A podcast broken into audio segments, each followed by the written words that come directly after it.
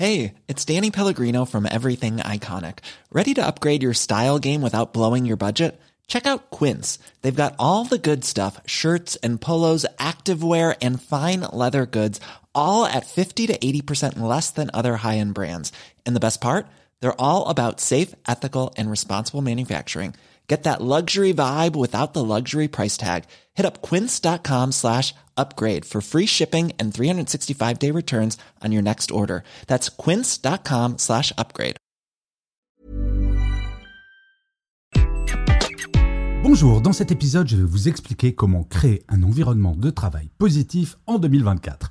Je suis Gaël Châtelain-Berry, bienvenue sur mon podcast Happy Work, le podcast francophone audio le plus écouté sur le bien-être au travail.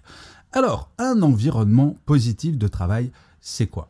Eh bien, c'est un environnement de travail dans lequel on se sent bien, on se sent utile, on se sent écouté et on sent que l'on participe à une œuvre collective, si je peux m'exprimer ainsi. Et ce n'est pas forcément si simple. Je ne sais pas si ça vous est arrivé, mais moi, dans ma carrière, il m'est arrivé de travailler dans des équipes où il n'y avait pas de collaboration, où l'état d'esprit était plutôt la compétition, l'opposition, parfois la mesquinerie, et donc on ne peut pas dire que cet environnement soit Alors, comment fait-on pour mettre en place ce type d'environnement au travail?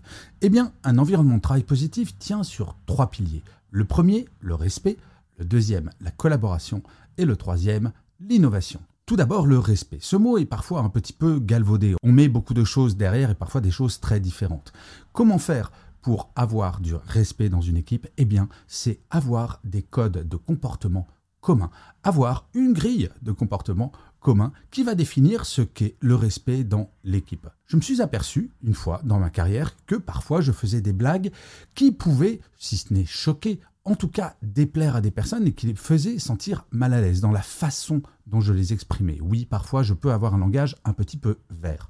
Sauf que, comme je voulais impérativement que, au sein de l'équipe, tout soit absolument clair, j'avais dit, vous pouvez absolument tout me dire pour que tout le monde se sente à l'aise. Et la personne qui n'aimait pas ma façon de parler était venue me voir pour dire écoute Gaël, cette façon de parler me met mal à l'aise. Et donc j'ai tout simplement changé.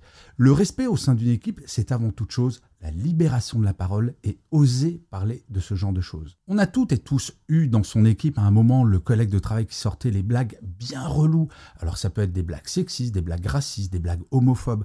Eh bien, il faut pouvoir dire à cette personne très gentiment, très poliment, cela ne fait pas partie des codes de l'équipe. Et en fait, pour mettre en place ces codes communs, la seule façon de le faire, c'est de faire une réunion où on parle du sujet, mais surtout, même si on ne va pas écrire tout le code, ça serait peut-être un petit peu fastidieux, mais de dire que chacun a le droit de s'exprimer si jamais il ne se sent pas respecté, à ce moment-là, vous allez voir que petit à petit, ce code commun va se mettre en place tout seul. Le deuxième pilier, c'est la collaboration. Eh bien, pour que les gens collaborent entre eux, il faut qu'il y ait des espaces de collaboration. Il y a eu beaucoup de critiques sur les open space. Eh bien, mine de rien, ces open space permettent la collaboration, et je vais même dire mieux, le flex office est un extraordinaire moyen de collaboration. Car effectivement, si on change de place chaque jour, on va pouvoir parfois rencontrer des collègues que l'on n'aurait jamais rencontrés si on avait été dans notre bureau fermé. La création d'espaces de collaboration, cela peut passer également par des salles de réunion conviviales. Mais en tout cas, l'idée est de faire en sorte que les gens puissent se parler. La collaboration, bien entendu, vous l'aurez compris, ce n'est pas uniquement au sein de l'équipe, mais véritablement entre les équipes. Et il faut donc que les managers se parlent pour parler de la collaboration, pour mettre en place un état d'esprit collaboratif. Je rencontre beaucoup d'entreprises où par exemple le commercial et le marketing ne collaborent pas forcément bien, le juridique, la logistique avec le marketing, les commerciaux. Parfois il peut y avoir le sentiment que c'est l'équipe d'à côté qui empêche de tourner en rond. Eh bien non, la collaboration, c'est de bien comprendre que chaque équipe est fondamentale dans le fonctionnement global de l'entreprise. Alors ensuite, pour privilégier la collaboration, bien entendu, il faut que chaque manager comprenne que son équipe n'est pas plus importante que celle du voisin.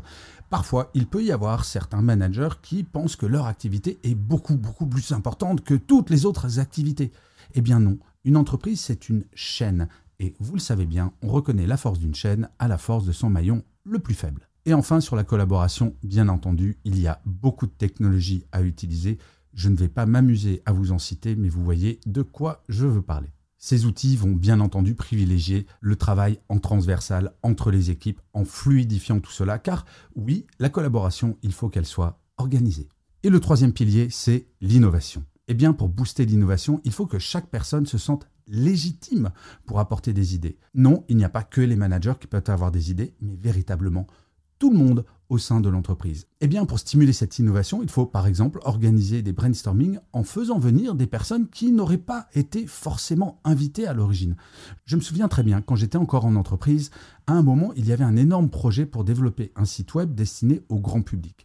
On organise un premier brainstorming. Alors, la règle, c'est de ne pas mettre 20 personnes autour de la table. Nous étions 6 ou 7. Et j'ai demandé à une personne de l'entretien de venir. Et là, certaines personnes dans mon équipe me disent Mais Gaël, ces personnes ne connaissent rien au web. Et je leur ai fait gentiment remarquer que ces personnes utilisaient le web probablement à titre personnel et que donc ils pouvaient participer à l'innovation.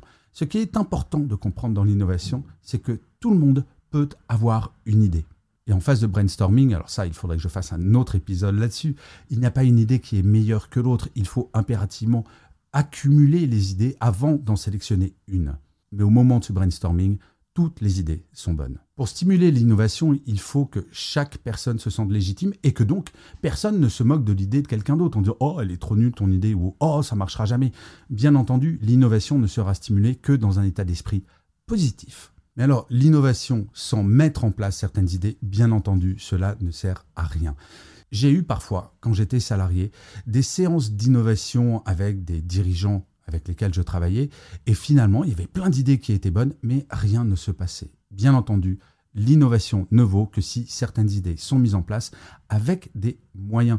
Et c'est pour cela qu'une politique d'innovation doit s'inscrire dans la durée en expliquant, voilà, si vous avez des idées, il y aura des moyens mis en place, des moyens humains, peut-être des moyens financiers, mais en tout cas que les gens ne se disent pas, oh oui, ça c'est encore pour faire plaisir qui nous font le coup de l'innovation, mais finalement rien ne va changer. Donc, je le sais, ces trois piliers ne sont pas forcément tous simples à mettre en place et c'est une stratégie au long terme. Ce n'est pas en claquant des doigts que tout cela va fonctionner, bien entendu.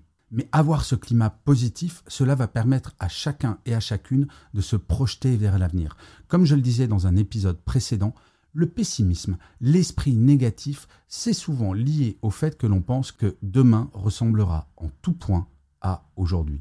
Créer cet esprit positif, c'est se dire que justement, on va pouvoir transformer son travail, transformer l'entreprise vers du mieux et toujours du mieux. Et ça peut être du mieux économiquement, mais surtout, là, on est quand même sur Happy Work en termes de bien-être.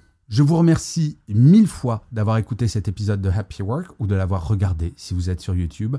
N'hésitez surtout pas à mettre des commentaires, des pouces levés, des étoiles si vous êtes sur Apple Podcast, à vous abonner sur votre plateforme préférée. C'est extrêmement important pour que Happy Work dure encore très longtemps. Et en plus, de vous à moi, cela me fait très plaisir. Je vous dis rendez-vous à demain et d'ici là, plus que jamais, prenez soin de vous. Salut les amis.